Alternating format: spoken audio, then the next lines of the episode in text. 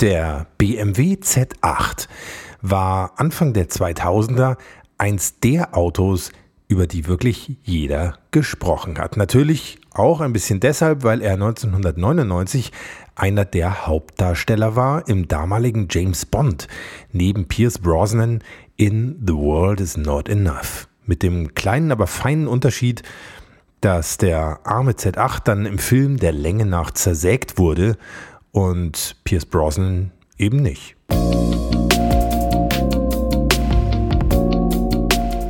Wir klären hier heute, wie überhaupt die Idee zum BMW Z8 entstanden ist, warum der Z8 damals zwar den V8 aus dem M5, aber nicht den BMW 12-Zylinder unter die Haube bekommen hat, wie dramatisch das damals war, dieser Augenblick mit dem einzigen Z8-Prototypen auf der vereisten Teststrecke am Münchner Speichersee und dann sprechen wir auch über so interessante Detailfragen wie die, wie man es bei BMW überhaupt geschafft hat, so eine Kleinserie wirtschaftlich zu bauen oder warum die Seitenscheiben vom Z8 ganz speziell beschichtet sind. Hatte ich vorher auch noch nie gehört. Jede Menge spannende Geschichten rund um den BMW Z8 also, für die es kaum einen besseren Gesprächspartner gibt als Andreas Bovensiepen. Der Name Bovensiepen sagt euch natürlich gleich schon was und richtig, Andreas Bovensiepen ist einer der Söhne von Burkhard Bovensiepen, der Ende der 60er die Marke Alpina gegründet hat und sie ziemlich schnell von einem BMW-Tuner zu einem eigenständigen Hersteller von sportlich veredelten Autos auf BMW-Basis entwickelt hat. Ich freue mich sehr, heute hier mit Andreas Bovensiepen, Geschäftsführer von Alpina, über den BMW Z8 zu sprechen, denn Andreas Bovensiepen hat den BMW Z8 hautnah begleitet. Er war in seiner Zeit, als er bei BMW gearbeitet hat, die rechte Hand des Z8-Entwicklungsleiters Christian Dietrich. Aber er war später dann auch die treibende Kraft hinter dem Alpina Roadster V8, der nichts anderes als die Alpina-Ausgabe vom Z8 war. Jede Menge Gesprächsstoff mit einem tollen Gast also heute hier. Und damit sage ich erstmal Moin Moin und Servus. Herzlich willkommen bei Motorikonen. Mein Name ist Hans Neubert und ich freue mich sehr, dass ihr wieder mit dabei seid.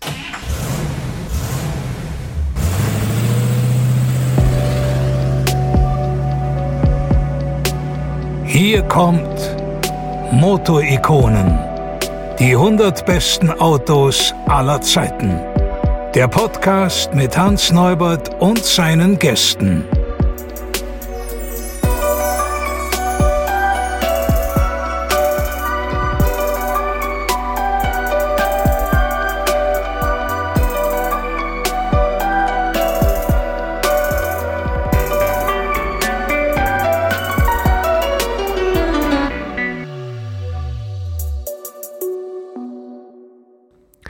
Bevor wir gleich zu Andreas Bovensiepen kommen, vielleicht ganz kurz noch was in eigener Sache, falls ihr es nicht sowieso schon getan habt. Nehmt euch doch die zwei bis drei kleinen Sekunden, um Motorikonen in eurem Podcast-Player zu abonnieren und ein paar Sterne da zu lassen. Das fände ich super und das hilft mir, auch in Zukunft weiter coole Folgen für euch machen zu können. Und schaut gerne mal auf Instagram oder Facebook vorbei, da findet ihr Motorikonen nämlich auch. Und da sind dann auch die ganzen Zusatzinfos und vor allem die Bilder zu den einzelnen Folgen, die man halt in einem Audiopodcast so schwer einbauen kann. Und damit genug der Vorrede. Hier kommen gleich zwei großartige Typen. Andreas Bovensiepen und der BMW Z8. Herzlich willkommen bei Motorikonen Andreas Bovensiepen. Freut mich, äh, dass ich dabei sein kann und äh, ja, dann schauen wir, dass wir ein schönes Gespräch führen. Genau. Normalerweise fange ich ja an dieser Stelle immer an mit wie sind Sie auf das Thema Auto gekommen? Aber bei Ihrem Vater und dieser Firma muss ich wahrscheinlich eher fragen, wie war es bei Alpina aufzuwachsen? Ja gut, ähm, das war äh, eigentlich ganz spannend, äh, weil das Wohnhaus meiner Eltern bei uns auf dem Grundstück äh, ist und dann bist du natürlich jeden Tag nach der Schule dabei, du schaust in die Werkstatt, du schaust, was ist los. Ähm, die 70er Jahre war Alpina Ende der 60er, Anfang der 70er viel im Motorsport unterwegs.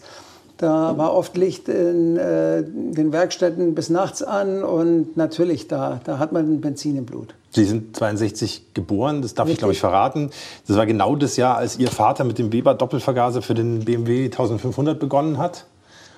ist richtig, so ja. ziemlich, ja, also. Ja, ja, mein Vater war damals äh, Student äh, ja, in München ähm, an der TU und hat parallel zu seinem Studium schon erste Versuche mit Doppelvergaseranlagen äh, gemacht.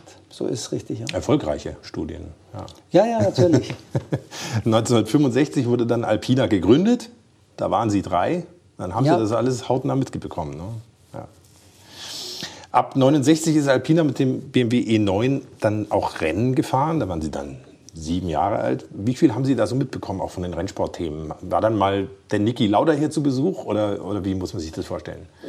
Ja, also mit Niki Lauda, das war ganz lustig, äh, weil der Niki Lauda äh, hat 1970 angeklopft bei meinem Vater und hat gesagt, ähm, er würde gern für Alpina Rennen fahren, aber Also er hat sich gemeldet, nicht umgekehrt. ja gut, äh, ja, er hat, sich sich gemeldet, beworben sozusagen. er hat sich gemeldet und hat gesagt, er würde gern für Alpina Rennen fahren. Wenn eine wichtige Voraussetzung gegeben ist, er muss seinen Wohnsitz hier in Buchloe anmelden, äh, weil österreichische, das österreichische Militär will ihn einziehen zum Wehrdienst und das kann er gerade nicht brauchen, weil er fährt gerade für, für March in der Formel 1 ähm, und das kann er jetzt gerade gar nicht brauchen. Und dann ist mein Vater übereingekommen, äh, der Niki Lauda war ja damals ein sogenannter Bezahlfahrer in Mhm. der Formel 1. äh, Für March, später für BRM. Paydriver. Und, und, hat sich, und hat sich im Prinzip durch die Tourenwagen-Renneinsätze, ich glaube, der hat damals umgerechnet 3000 D-Mark für einen Renneinsatz bekommen. äh, Einfach ein bisschen Geld, ein Zubrot verdient. ähm, Ja, also das Ja, damals war es natürlich 70ern nicht üblich. so wenig Geld. Ne? Nein, natürlich nicht, ist 3000 schon Mark klar. war schon ganz ordentlich Ist schon klar, ne? logisch. Aber dafür, dass man da sein Leben aufs Spiel gesetzt hat, war es dann vielleicht ein bisschen Ja, zu ja. wenig. ähm, Sie sind dann auch selber Rennen gefahren ab 1986.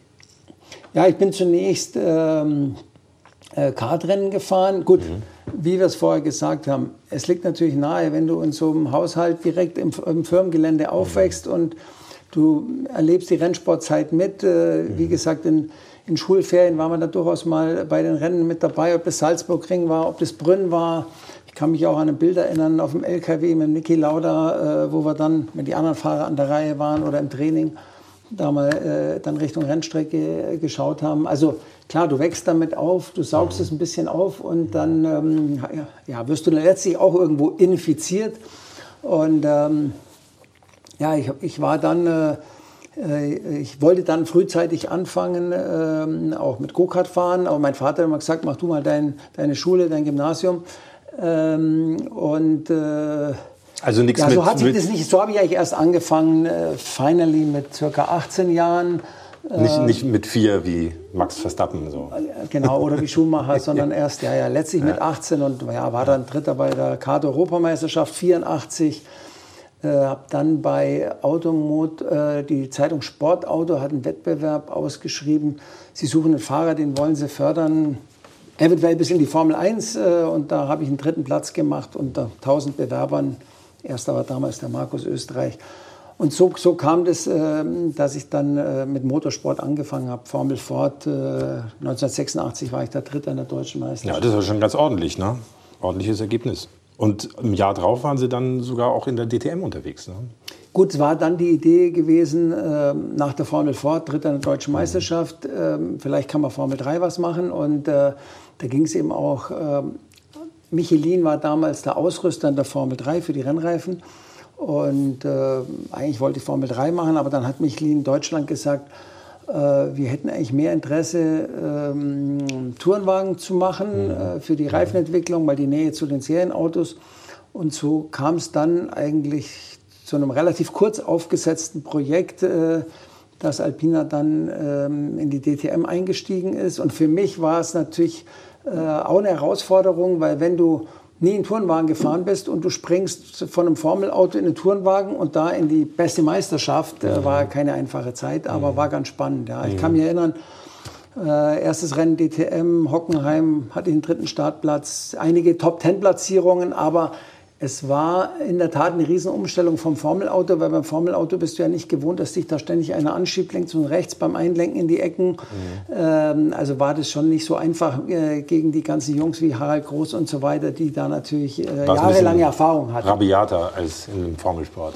Ja klar, das äh, im Formelsport ist der Heckflügel krumm, wenn du hinten, einen hinten drauf fährst. Also das ist eine andere, ist ein anderes Thema. Ja. Ähm, Im Porsche 944 Turbo Cup habe ich gelesen, sind Sie auch gefahren. Genau, ja, ja, das äh, Turbo Cup und, und Carrera Cup, da war ja. ich auch, hatte ich ja. auch einen dritten Platz in der Meisterschaft gehabt, 1988. Mhm. Wie ging es für Sie denn dann weiter? Sie sind dann nicht nur Rennen gefahren, Sie haben auch, deswegen sitzen wir heute unter anderem auch hier zusammen, Sie haben auch bei BMW gearbeitet. Wie kam denn das zustande? Da gab es wahrscheinlich gute Verbindungen hin. Gut, zunächst, ähm, mein Vater ist der typische Unternehmenspatriarch der mhm. 60er Jahre. Mhm. Und für mich war klar, ähm, grundsätzlich großes Interesse an der Firma Alpina. Aber wenn ich äh, nach meinem Studium hier in der Firma zu arbeiten beginne, das ist dann sicher schwierig. Man hat ja viele neue Ideen und so weiter. Und so war für mich klar, zunächst äh, woanders zu arbeiten. Ich war zunächst bei einem Automobilzulieferer für Carbonteile, äh, wo ich zwei Jahre gearbeitet habe. Aber das Thema Auto und Gesamtfahrzeug hat mich schon sehr interessiert. Und ich hatte natürlich auch Erfahrung äh, zum einen durch den Motorsport, wie, wie stimmt man Fahrwerke ab und so weiter. Und somit hat sich ergeben, bei BMW dann in der Fahrwerksentwicklung 1995 zu starten und da dann eben Autos unter anderem auch wie den äh, BMW Z3 äh, und andere dann Fahrwerke abgestimmt. Äh, genau gesagt war die Abteilung so, dass wir die äh, Abnahme gemacht haben der Gesamtfahrwerksabstimmung. Ähm, sogar beim, beim Z3 haben wir damals noch eine Sperre rein entschieden, dass mhm. das Auto, wenn man in Kurven Gas wegnimmt, stabiler wird und so weiter. Also es war eine, war eine interessante Geschichte. Also zunächst mal im Bereich Fahrwerk angefangen und dann ging es eben, äh, dann, da kommen wir sicher später noch drauf, dann auch in andere Bereiche. Mhm. Was waren denn Ihre nächsten Stationen bei BMW? Wenn Sie da so in der Fahrwerksentwicklung waren, wie ging es dann weiter? Ja gut, das, ähm, äh, ja, ich war dann circa zwei Jahre dort tätig und ähm, dann ist, äh, ja, es gab ja bei BMW eine Entscheidung zum Aufbau eines Konzeptfahrzeugs BMW Z8, äh, Codename E52. Und dieses Konzeptfahrzeug, der Prototyp, äh, ist natürlich dann auch äh, im Bereich Fahrwerk gelandet. Und nachdem ich mich schon mit dem Z3 beschäftigt hatte, äh, war es, äh, ja, war auch unsere Abteilung dann damit beauftragt, zunächst mal das Konzeptfahrzeug äh, fahrwerksmäßig abzustimmen, um es dann dem Vorstand zu präsentieren. Das war dann noch dieser berühmte Z07, der auf der Tokyo Motor Show 1997 präsentiert wurde, ne?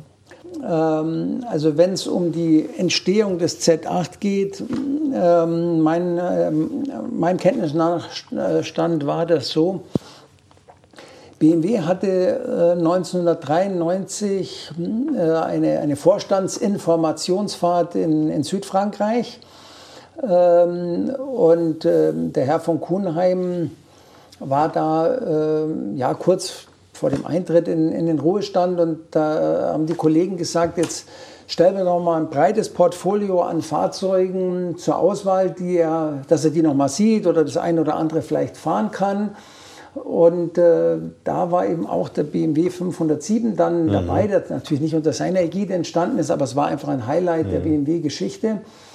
Und als die Vorstände dann diese Autos gefahren sind, da kam einfach die Idee hoch, äh, Mensch, äh, irgendwann haben wir das Jahr 2000, wäre das nicht toll, wenn wir noch mal ein richtig tolles Fahrzeug hätten, eventuell eine Hommage an den 507 lasst uns doch sowas mal in der Vorentwicklung, lass mal eine Styling-Studie machen. Wie kann, könnte man sich das vorstellen? Das war dann der Auftrag aus dieser Vorstandsinformationsfahrt, mal eine Styling-Studie zu machen. Wie kann man so ein Fahrzeug in die neuere Zeit transportieren?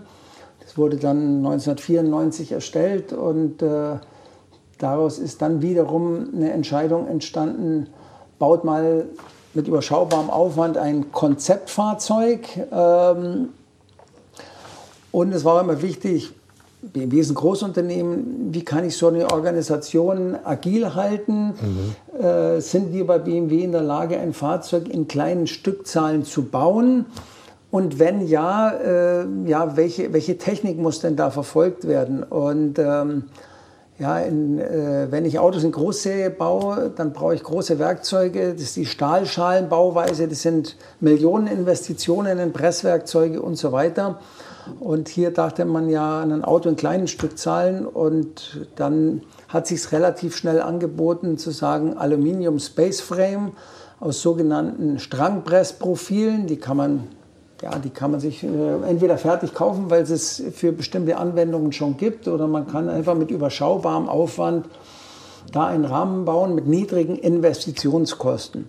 Eigentlich so ein bisschen so wie der Lotus Elise zum Beispiel, ne? das ist auch so ein Fahrzeug, glaube genau, ich. Genau, ne? die haben ja auch ja. Mit, mit Aluminium viel mhm. gemacht. Ähm, und äh, ja, so ist also zunächst mal äh, ein Konzeptfahrzeug entstanden. Und äh, wie wir alle wissen, war damals Entwicklungsvorstand äh, der Professor Reitzle. Und äh, der war natürlich immer jemand, der progressiv nach vorn ging, Gas geben wollte und dann, und dann gesagt hat, ja, baute mal das Konzeptfahrzeug in der Vorentwicklung. Und ähm, es ist jetzt mal so ein Enabler, um auch Aluminiumtechnologie sich einfach mit den Dingen zu beschäftigen und dann sehen wir schon, ob mehr draus wird. Mhm. Mhm. Und das heißt also die, eigentlich diese, dieser Zugang, wie man so ein Fahrzeug bauen würde, das gab es eigentlich schon bevor dieses Concept Car in Tokio präsentiert wurde. Man wusste, man hatte eigentlich schon einen Plan, wie man es realisieren könnte. Ja gut, von der Zeitschiene Tokio war ja im Herbst 1997. Mhm. Ähm, das Concept Car war fertig Mitte 1996, also ein handgebautes Concept Car aus Aluminium-Strangpressprofilen mit, mit Versuchswerkzeugen.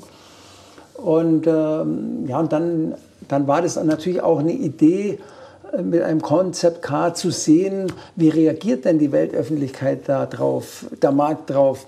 Ist das was, was man vom BMW erwartet und vielleicht auch ein Gefühl zu kriegen, wenn wir sowas in Serie umsetzen, was könnte da für eine Stückzahl dahinter stecken?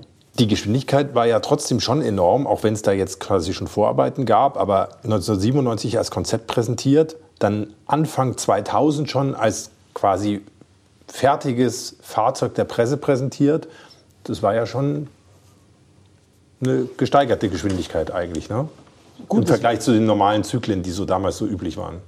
Ja, es war so äh, bei BMW, äh, angefangen mit dem BMW Z3 ist eine neue Organisationsstruktur mhm. äh, ins Leben gerufen worden. Äh, der Professor Göschel wurde beauftragt, ähm, der einfach schlanke Prozesse auch vom Motorrad, BMW Motorrad kannte.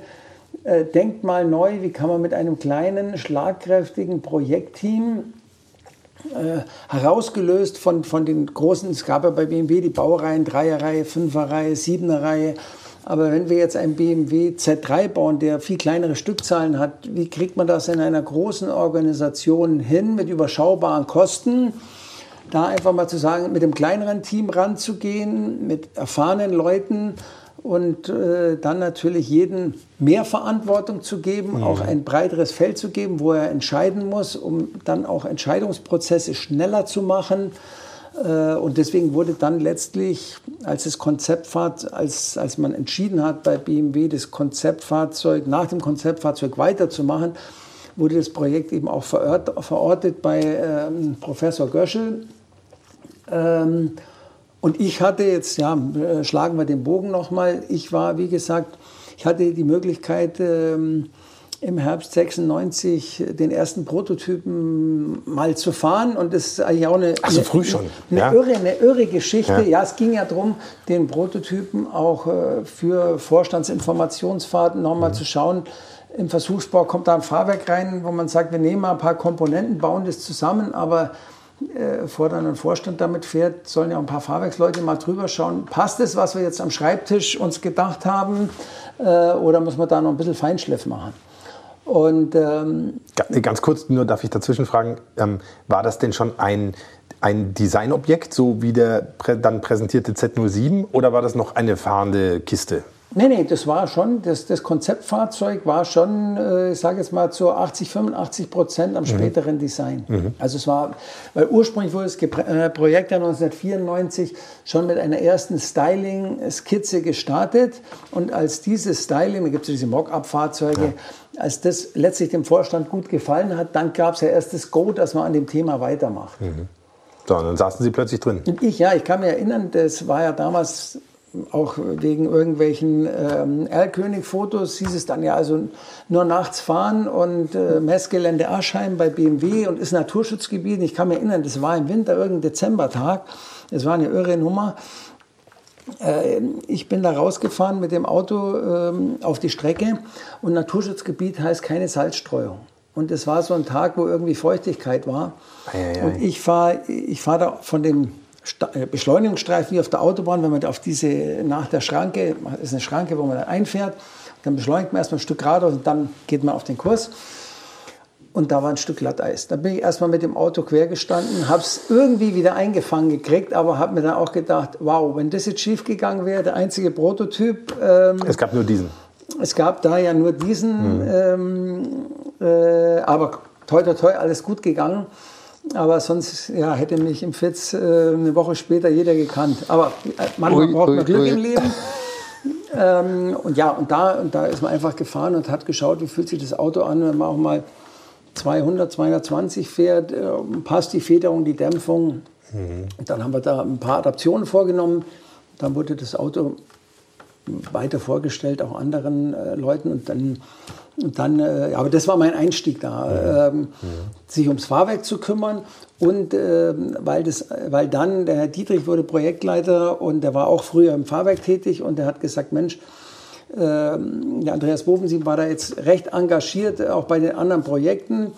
Und äh, der kennt sicher von seinem Vater, die haben ja auch Limited Budgets äh, und der kann da sicher hilfreich sein, mit Pragmatismus äh, zu helfen, dass wir das Auto günstig entwickeln.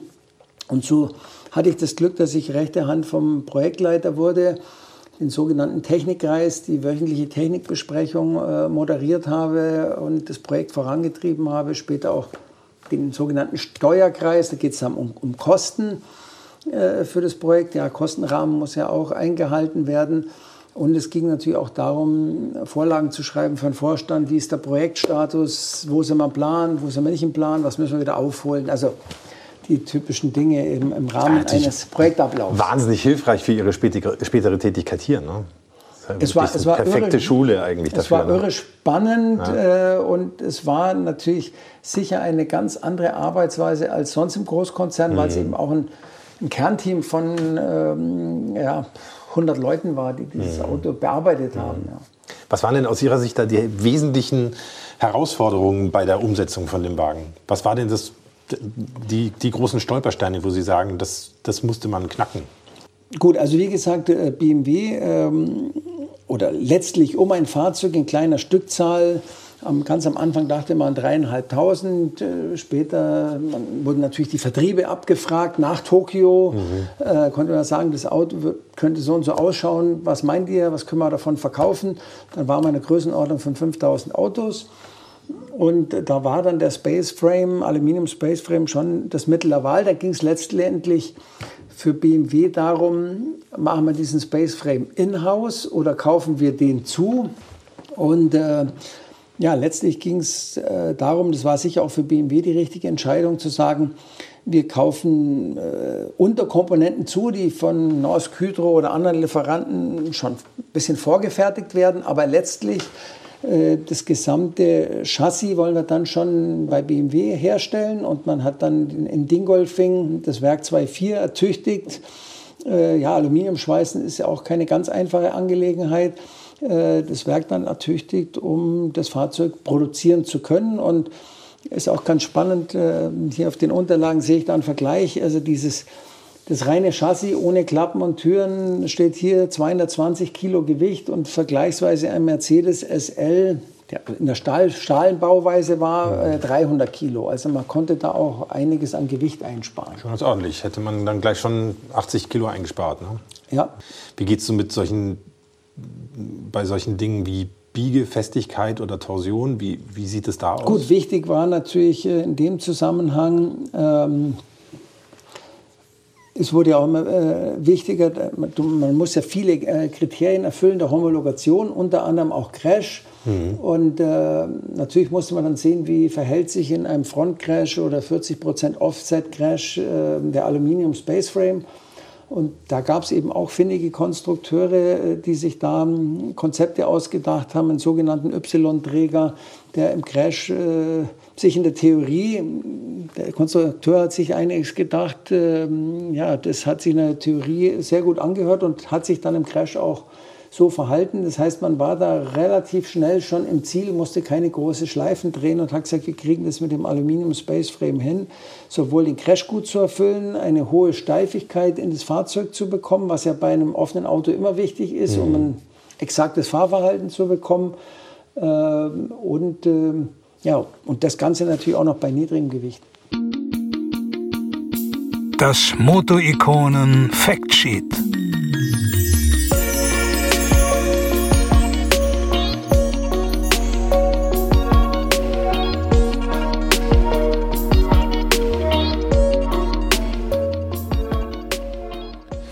1997 auf der Tokyo Motor Show wurde der BMW Z07 Concept präsentiert. Das war das Showcar, aus dem später der ihm sehr ähnlich sehende serienmäßige BMW Z8 wurde. Und dann, das wird oft vergessen, wurde die Z07-Studie tatsächlich noch einmal gezeigt. 1998 in Detroit nämlich. Diesmal aber nicht als Roadster, sondern als Coupé, das allerdings nie in Serie ging, obwohl es damals in der Fachpresse teilweise für das Jahr 2002 schon angekündigt worden war. Vorgabe an das Entwicklerteam von Z8 war ein zweisitziger Roadster gewesen, mit langer Motorhaube, niedrigem Heck und einer Sitzposition möglichst nah an der Hinterachse, also angelehnt an die Proportionen des klassischen BMW 507 und passend dazu gab es auch kein Metallklappdach oder eine feste Verdeckklappe, sondern eine einfache Verdecklösung mit Persenning. In Serie gebaut wurde der Z8 dann vom März 2000 bis Juli 2003. Länge 4,40 Meter, Radstand 2,50 Meter. Das waren dann gerade mal 20 mm mehr als beim klassischen BMW 507. Trotzdem konnte der BMW Z8 alle Anforderungen und Vorgaben der modernen Crash-Vorschriften erfüllen. Breite 1,83 Meter, Höhe 1,31 Meter, Leergewicht 1615 Kilogramm. Nicht ganz leicht also, aber dafür mit dem Vierventil V8 aus dem damaligen BMW M5 der Baureihe E39 ausgestattet, also dem Motor mit der Kennzahl S62B50, der bei 6600 Umdrehungen genau 400 PS entwickelte und 500 Newtonmeter Drehmoment bei 3800 Umdrehungen. Das Ganze aus 4900 Kubikzentimetern Hubraum. Sechsgang Schaltgetriebe, natürlich Heckantrieb, 0 auf 100 in 4,7 Sekunden, abgeregelt bei 250 km/h. Die Karosserie bestand aus einem Alu-Space Frame, auf den die Außenhaut aufgeschraubt wurde, ebenfalls in Aluminium, bis auf die Stoßfänger und die Schweller, die aus Kunststoff bestehen. Ganz wichtig war natürlich im Sinn der Zielgruppe, dass in den Kofferraum zwei Golfbags reingingen, 203 Liter groß ist er. Und das war mit dem niedrigen Heck und den starken seitlichen Einzügen da hinten an der Karosserie gar nicht so leicht hinzukriegen. Dafür musste man auf das Reserverad verzichten und setzte stattdessen auf Reifen mit Notlaufeigenschaften.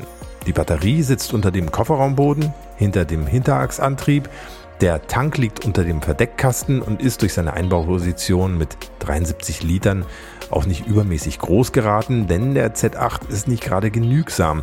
Mit 14 bis 15 Litern muss man im Durchschnitt da schon so rechnen. Im Z8 gab es dann auch noch kleine intelligente Lösungen, wie zum Beispiel die Antennen für Radio und Telefon, die in die Stoßfänger verlegt wurden, damit sie die Optik nicht stören. Oder das Audiosystem mit 250 Watt Verstärker und 10 Lautsprechern, für die unter anderem in der A-Säule, in den Türbrüstungen und auch im Fahrzeugboden schon im Rohbau entsprechende Einbauplätze vorgesehen wurden. 5703 Exemplare vom BMW Z8 wurden gebaut, in Deutschland neu zugelassen wurden davon genau 1687 Stück. Und wer sich damals einen Z8 gekauft hat, der konnte sich vor allem darüber freuen, dass die Ausstattung ziemlich komplett an Bord war. Ganz ohne Aufpreise, gab es eine volle Hütte inklusive Klima, Leder, Sitzheizung, Hardtop, Navi und Telefon. Für 235.000 D-Mark beziehungsweise dann am Ende der Z8 Bauzeit für 122.700 Euro. Sonderwünsche konnte man natürlich trotzdem erfüllt bekommen. Zum Beispiel die exotische Zweifarblackierung in Schwarz mit Titansilber oder Stratusgrau mit Elfenbein. Insgesamt 19 Kunden wollten sowas gerne haben. Die Automotoren Sport hat damals über den BMW Z8 geschrieben, das Schönste am Z8 ist sein büffelhafter Durchzug, der bereits bei 1500 Umdrehungen einsetzt und streng genommen die Hälfte der Gänge entbehrlich macht. Das Alufahrwerk erlaubt nahezu unanständig hohe Querbeschleunigungen, stoischer Geradeauslauf und zupackende Bremsen ergänzen das Bild ausgezeichneter Fahrsicherheit. Na denn. Und ich würde sagen, wie sich so ein Z8 dann im echten Leben anhört, das testen wir jetzt kurz mal akustisch aus.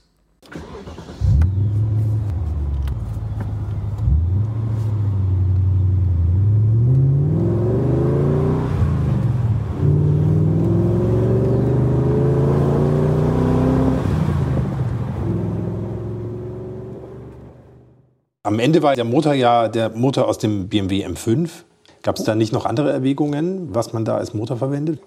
Gut, also wenn wir, wenn wir über die BMW-Seite nachdenken, war es letztlich so, äh, dass ursprünglich im Konzeptfahrzeug, was ja schon 1996 äh, äh, entstanden ist, da war der, der BMW AG 8-Zylinder drin, der mhm. sogenannte M62 und mhm. so war auch das Konzeptfahrzeug konstruiert. Mhm. Das heißt, es war dann eine riesen Herausforderung. Äh, man hat gesehen natürlich, dass das Umfeld, Mercedes SL und andere exklusive sportliche Autos, dass die von der Motorleistung natürlich irgendwo 400 PS war da schon so eine, so eine Zielgröße, wo man hin mhm. wollte. Und der BMW 8-Zylinder äh, mit 4,4 Liter Hubraum hatte in der ersten Ausbaustufe die 286 PS. Mhm. Und das Auto war dann im Vergleich zu Mercedes SL oder anderen luxuriösen Autos eigentlich untermotorisiert und so hat dann Professor Göschel und andere dann entschieden, Mensch, wenn wir jetzt, wenn der M5, der E39 M5 kommt, äh, da bietet es sich doch an, diesen Motor zu nehmen, dann haben wir 400 PS, dann sind wir da gerüstet. Der Motor baut aber etwas größer, ja, ähm, äh, hat ja auch nicht 4,4 Liter Hubraum, sondern knapp 5 und den dann in dieses Package zu integrieren, was ja eigentlich schon fertig war und man hatte schon Crash-Ergebnisse, das war eine riesen Herausforderung. Ähm, obwohl die ja eigentlich so ein bisschen verwandt sind. Ne? Der, also der Motor vom M5 ist der S62, glaube ich. Mhm. Und der, von dem wir gerade eben noch geredet haben, war der M62. Die Grundmaße müssen ja so ähnlich gewesen sein, die, oder? Die Grundmaße sind ähnlich. Ähm, aber wie gesagt, der, der M5-Motor, der atmet ja freier, der mhm. hat dann in der Regel zwei Luftfiltergehäuse, mhm. wogegen der AG-Motor eins hat. Und das muss ja überall, diese Themen müssen alle untergebracht mhm. werden. Wenn der Motor 400 mhm. PS hat, braucht er auch eine größere Kühlung. Äh, und der Kraftstoffverbrauch beim Schnellfahren ist etwas höher, reicht unser Tankvolumen. Also das sind ganz viele Themen. Mhm. Ähm, die Gewichtsverteilung soll auch gut sein bei so einem Auto. Ja. Also da, da spielen einfach viele Dinge rein. Dann Doppelwarnos und eine große Airbox, die der Motor hatte. Also ein bisschen anders war es, aber klar, die, die, die, Grund, die Grundmaße V8-Motor äh, waren jetzt nicht so massiv anders. Hätte es sich theoretisch nicht auch angeboten, den Zwölfzylinder da mit reinzunehmen in den Wagen? Gut, wir hatten oder äh, ich hatte über meine Tätigkeit im Projekt ähm, ja, kam natürlich irgendwann die Idee, ich habe gesehen, äh, das ist ein toller Roadster ähm, mit Handschaltung. Das war letztlich so, der BMW M5-Motor hatte die, hatte die Maximalleistung bei 6600 Umdrehungen, konnte aber bis 7000 gedreht werden und die damaligen Automatikgetriebe, die BMW verwendete, waren jetzt nicht geeignet, um 7000 Umdrehungen äh, zu drehen. Das heißt, der M5-Motor wäre jetzt für eine Automatik nicht geeignet gewesen. Und es gab auch Prüfungen intern bei BMW, äh, weil logischerweise BMW Z8, der größte Markt ist USA. Die Amerikaner sind natürlich auch Automatik V8-Fans, mhm. Automatik-Fans. Mhm. und man hat durchaus in Erwägung gezogen, bei BMW auch eine Automatikvariante zu machen. Aber letztlich äh, hat man festgestellt, die müsste ja dann preislich deutlich niedriger positioniert werden, äh, weil der Abstand in der Motorleistung äh, dann mit 286 PS zu groß ist. Ähm, und man muss dann zwei Motoren integrieren, das muss ja auch konstruiert werden und so weiter, muss erprobt werden. Und letztlich ist man davon dann wieder abgekommen und hat gesagt, eine Variante und die lieber schnell durch die Entwicklung bringen, damit das Auto dann auch, das war ja immer die Zielsetzung, zur äh, Jahrtausendwende der Presse mhm. vorgestellt werden kann. Was dann ja auch gelungen ist. Ne? Was dann auch gelungen ja. ist. Aber in der Tat habe ich mir natürlich auch mal äh, zu, mal zu, der Zeit meiner Tätigkeit bei BMW Gedanken gemacht, habe gesagt, Mensch, ist ein tolles Auto, ist ein, ein irres Design. Noch nie hatten Designer, zumindest in der Zeit, die ich mit BMW mitbekommen habe, so viel Freiheiten bekommen, selbst Bedienhebel am Lenkrad äh, zu designen, mit Aluminium zu machen, wo ein Ferrari vielleicht schon Übernahmeteile aus dem Fiat-Konzern hatte mhm. zur damaligen Zeit. Mhm. Und hier waren die mittigen Instrumente, Aluminium, verblendetes äh, Heizung und Klimagerät. Das Lenkrad. Ne? Das Lenkrad. Also da waren so viele tolle Sachen dran.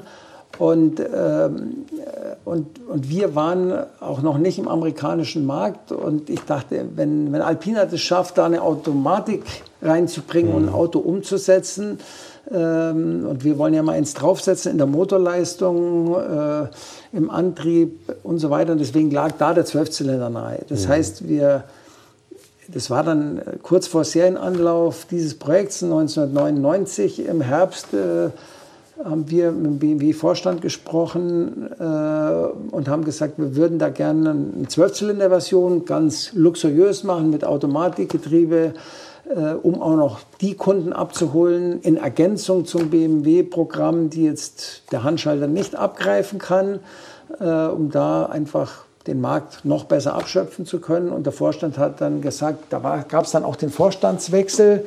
Äh, das war ja dann die in Anführungszeichen die Rover-Krise und ähm, Reitzle ging ja dann äh, zur Premier Automotive Group, äh, weil er nicht Vorstandsvorsitzender wurde. Mhm. Und dann kam der äh, Dr. Ziebart. Mhm. Und äh, ja, aber der hat dann gesagt, ja, macht mal weiter, hört sich gut an. Äh, und dann haben wir den Motor eingebaut. Von oben ging das ganz toll, hat auch toll ausgesehen. Ähm, aber wenn man unten reingeschaut hat, äh, war einfach eine Kollision zwischen dem Ölpumpenantrieb und äh, der Zahnstangenlenkung. Und das wäre dann sehr, sehr aufwendig geworden, äh, weil man hätte dann einen Trockensumpf konstruieren müssen. Und mit unseren kleinen Stückzahlen haben wir dann zunächst gesagt, nee, das ist jetzt im Prinzip der Showstopper und war dann auch eigentlich ein Projektstopp und äh, die Überlegungen waren dann erstmal für ein paar Wochen, paar Wochen oder wenige Monate eigentlich erstmal erledigt, äh, weil in unser, im Alpina Mindset war es natürlich auch so, wir wollen ja immer einen draufsetzen. Mhm. Ähm, ich, dadurch, dass ich in dem Projekt drin war, war es aber so, dass ich mir überlegt habe, könnte das auch funktionieren, wenn wir den ersten BMW Alpina bringen, der 20 PS weniger hat als ein BMW-Modell. In dem Fall war es ja ein BMW M-Motor. Oder wird es dann ein, ein, ein, ja, wird es dann ein Flop? Und dann ist mir eigentlich die Erkenntnis gereift, dass ich gesagt habe, das ist jetzt ja nicht, es ist ein Sportwagen, aber es ist kein Supersportwagen im Sinne der, der, der Fahrleistungen, sondern es ist ein Auto, wo Leute Spaß haben, eine Bergstraße zu fahren, offen zu fahren, einen schönen Sound zu haben. Ähm, und äh, ich habe auch zu unseren Ingenieuren gesagt, was ist denn das Maximale, was wir aus dem Motor äh, an Leistung generieren können. Und wir hatten damals einen 4,6 Liter Motor. Also BMW hatte den 4,4 als Basis. Mhm. Wir hatten den schon. Sie hatten den schon aufgebohrt. Wir hatten den, ja genau, wir hatten den schon äh, im Hubraum vergrößert. Und der hatte damals äh, 350 PS. Ähm, und dann habe ich gesagt, Mensch, können wir nicht noch mehr Hubraum holen? Und äh, ja, das ist uns dann, ist uns dann gelungen, mit dem 4,8 Liter auf 380 PS zu kommen. Wir konnten den Motor dann auch im, im 5er äh, zum sogenannten Facelift auch äh, mit auf mehr Leistung ertüchtigen, konnten den dann in, in zwei Baureihen einsetzen, sodass dann von den Entwicklungskosten das äh, vernünftig war. Und äh, ja, dann habe ich zu meinem Vater gesagt, letztlich, wir sollten dieses Projekt machen. Äh, aber wir müssen dann als Firma Alpina auch in den amerikanischen Markt gehen. Bevor wir jetzt gleich weitersprechen über den Alpina Roadster, vielleicht noch mal kurz zurück zu Ihrer Funktion bei BMW.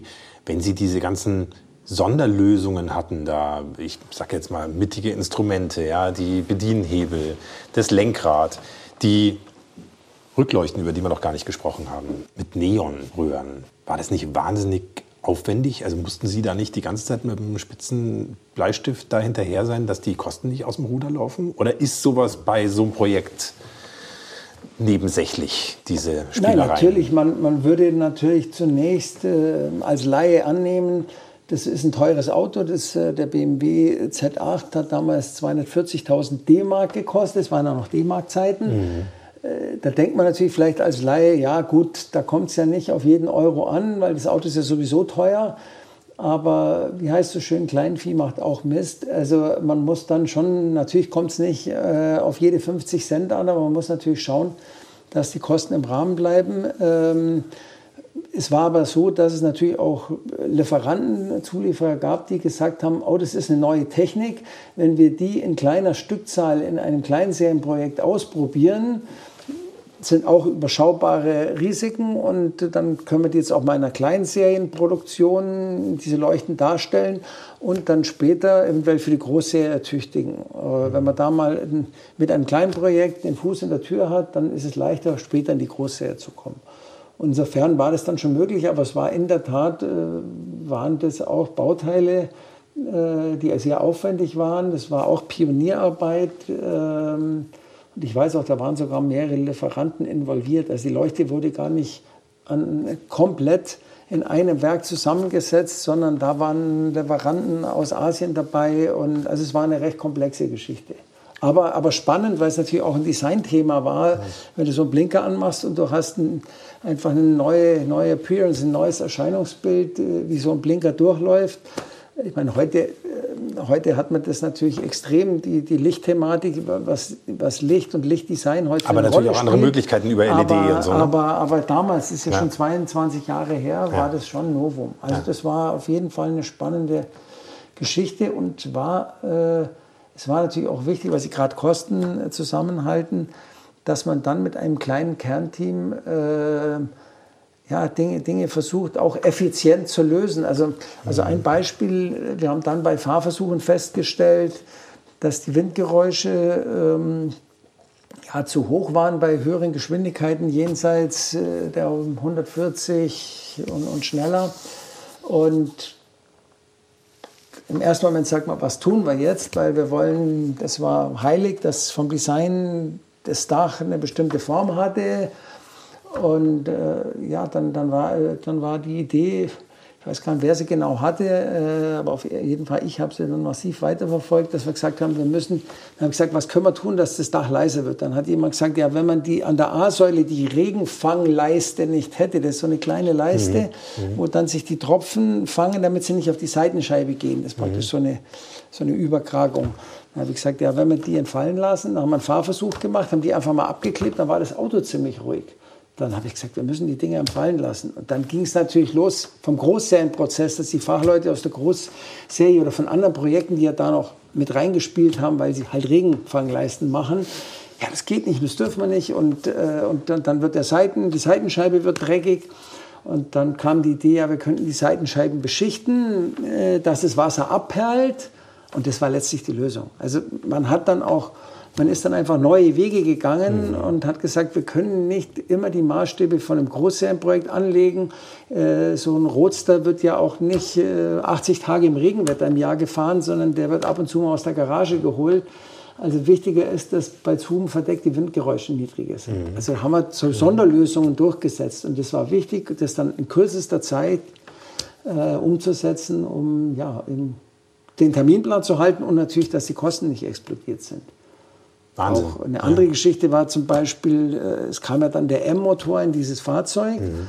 und, ähm, und der Motor war ja, da gab es gewisse Dauerläufe im BMW M5 fürs Getriebe und Motor und die Dauerhaltbarkeit. Und, äh, aber das Projekt war ja ein AG-Projekt, also nicht unter der Federführung von der M. Und dann gab es natürlich äh, auch bei BMW EA Konstrukteure, die dann gesagt haben, aber unser Lastkollektiv der Erprobung ist, es ein, ist ein anderes von der M und wir würden das jetzt gern nachfahren. Dazu brauchen wir so und so viele Prototypen und so und so viel Zeit. Und dann haben wir auch gesagt, äh, im Projekt, mhm. Sorry, das machen wir jetzt definitiv nicht. Wir werden jetzt nicht einen, einen äh, was für die Großserie mit Sicherheit richtig ist, aber für die Kleinserie jetzt nicht, wenn, wenn das Getriebe im Antriebsstrom im M5 so erprobt wurde mit den Dauerläufen, dann fahren wir jetzt auch einen Dauerlauf, aber einen abgespeckten im BMW Z8.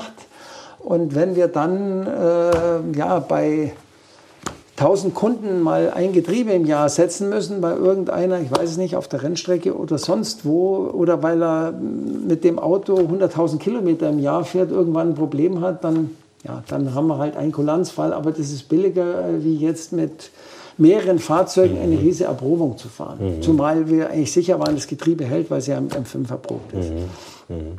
Und so haben wir da einfach durch gezielte Projektentscheidungen die Kosten niedrig gehalten. Und natürlich heißt es auch, gewisses Risiko muss eingegangen werden. Aber in der Summe seiner ganzen Eigenschaften ist es natürlich dadurch auch zum echten Vorzeigeobjekt geworden, das Fahrzeug. Ne? Das ist also schon Gut, also das war, wie gesagt, die, die, die großen Freiheiten, die die Designer hatten. Und die hatten da auch schnell ein Händchen. Der Hendrik Fisker hat ja da ein tolles Design äh, ich wollte schon sagen, gezaubert. Äh, und die Kollegen, die das dann auch fertig gemacht haben, der Fisker war dann irgendwann weg, der war gar nicht bis Projektende da. Der hat sich ja dann selbstständig gemacht äh, und auch das Interior-Design. Also da waren einfach ein Haufen richtige Freaks dabei, die dann sich auch nicht zu schade waren, äh, die eine oder andere Stunde länger im Büro zu bleiben. Und so eine Mannschaft, wenn da ja, 50 bis 100 Leute sitzen und ziehen alle an einem Strang und der übernächste Schreibtisch, ich muss jetzt nicht mhm. einen Kilometer durchs Entwicklungszentrum laufen, sondern mhm. die sitzen alle nah beieinander. Das, das, äh, ja, das bringt schnellere Entscheidungen und äh, und so haben wir es dann auch geschafft, das Auto ähm, in, in Serie zu bringen. Und ja, mit, äh, es wurde ja dann auch begeistert aufgenommen. Wenn Sie jetzt gerade sagen, auch den Designer ansprechen, Beispiel Rückleuchten. Wie lief denn dann so ein Prozess? Hat der Herr Fisker zuerst äh, vorgeschlagen, wir machen unglaublich dünne Rückleuchten?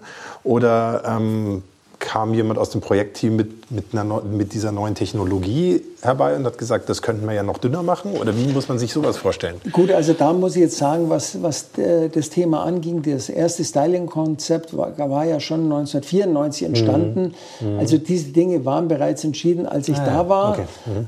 Aber klar, äh, wie, wie schon vorher erwähnt, man hat einfach gesagt, es ist, äh, wir haben eine neue Technologie, äh, indem wir in Aluminium Spaceframe gehen. Jetzt lass uns doch auch mal neue Wege beschreiten äh, bei der einen oder anderen Technologie. Mhm. Der Z8 war zum Beispiel auch das erste Fahrzeug bei BMW fahrwerkstechnisch, wo ein Achtzylinder mit Zahnstangenlenkung kombiniert wurde.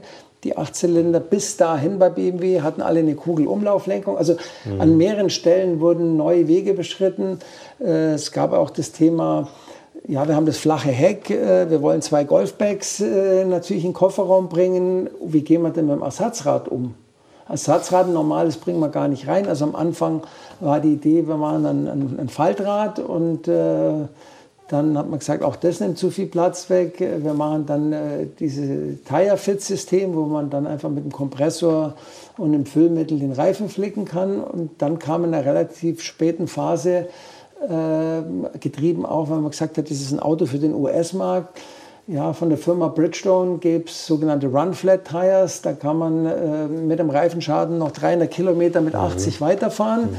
Mhm. Äh, und dann hat man relativ spät rein entschieden, ja super, dann nehmen wir die Run-Flat Tires. Das war auch ein, ein Erstanläufer in diesem Projekt. Also das ist mhm.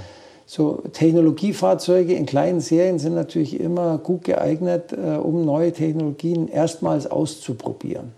Aber natürlich gab es viele, ich meine, es waren ja viele Themen, die gesetzt waren, äh, viele Fahrwerksteile. Die Vorderachse war vom E39 5er, abge, äh, ähm, abgesehen äh, von, von der Lenkung.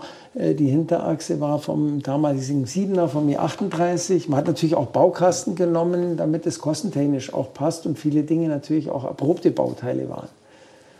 Aber alles auch immer mit äh, ja, mit dem, mit dem gewissen, es war wichtig, diese 50 zu 50 Achslastverteilung zu bekommen. Also die Hinterachse war jetzt schwerer, weil da waren Stahlelemente drin. Die Vorderachse war Aluminium, aber dadurch hat man wieder die ausgeglichene Achslastverteilung erreicht. Der Motor wurde relativ mhm. weit hinten eingebaut, dass das Auto nachher auch harmonisch fährt. Und bei der Alpina-Variante konnte man sogar den Motor noch äh, circa 20 mm weiter hinterschieben, weil der halt ein bisschen kompakter war. Der, so war das Fahrverhalten eigentlich noch harmonischer oder ausgewogener. Bevor wir zur Alpina-Variante kommen, muss ich noch ein Thema ansprechen, das Sie gerade im Vorgespräch auch ähm, angesprochen haben, nämlich dieses Thema Heckspoiler. Es gab ja damals ähm, diesen Moment, wo der Audi TT ähm, so ein bisschen Probleme bekommen hat durch seine abfallende Heckpartie, denen dann mit einem Heckspoiler begegnet wurde. Das war tatsächlich hier auch mal in der Diskussion. Ne? Gut, es war natürlich ähm, der Audi, äh, der ist natürlich ein viel extremeres Auto von, von der Gewichtsverteilung. Ähm, kurzer Radstand. Äh, kurzer Radstand und Frontantrieb heißt äh, ungefähr knapp 40 Prozent Hinterachslast mhm. und der, der Z8 hatte ja knapp 50. Äh, aber klar, war natürlich da eine kleine Unruhe da und man hat dann gesagt, äh, ja, die Auftriebswerte sind jetzt äh, mit einem flachen Heck äh, nicht so gut wie beim traditionellen BMW. Ich meine, deswegen haben wir auch die Porsche 911er, die, die großen Heck, äh, Heckspoiler ähm, oder Heckflügel, je nachdem. Ähm, das heißt, man, man hat in der Prototypenphase einfach mal gesagt, was bringt uns das, wie, wie deutlich verbessert sich die Fahrsicherheit, äh, ist aber dann letztendlich zu dem richtigen Schluss gekommen zu sagen, das ist ja kein Supersportwagen, den, mit dem man jetzt auf die Rennstrecke gehen will mhm. und auf der Nürburgring Nordschleife eine Bestzeit fahren will, sondern unterm Strich äh, ist es ein Roadster zum Offenfahren. Und da hat dann schon die Vernunft irgendwo gesiegt, aber das Fahrzeug war ja auch bei 250 abgeregelt und man hat dann unter verschiedensten Bedingungen äh, geprüft, ist das Auto fahrsicher oder nicht und es war definitiv äh, fahrsicher.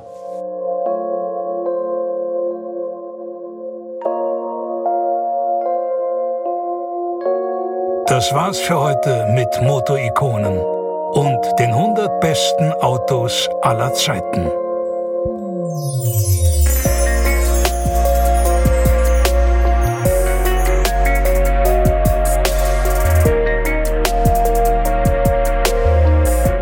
Das war es tatsächlich für heute, aber nur mit dem ersten Teil.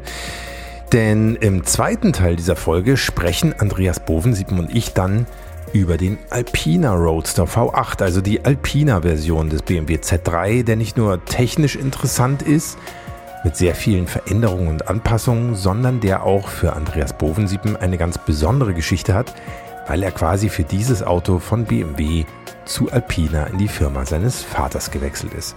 Und dann geht es noch um ein paar weitere wirklich spannende Themen, wie zum Beispiel die Frage, wie wird ein Alpina überhaupt gebaut und wie geht es weiter mit Alpina nach dem Verkauf der Markenrechte an BMW? Und über Alpina Wein sprechen wir übrigens auch noch ein bisschen. Bis dahin sage ich euch allen erstmal ganz herzlich Danke fürs Zuhören und ich freue mich sehr, wenn ihr auch beim zweiten Teil dieses Gesprächs mit dabei seid. Hier bei Motorikonen und den 100 besten Autos aller Zeiten. In zwei Wochen. Bis dahin alles Gute, fahrt nicht zu schnell. Euer Hans Neubert.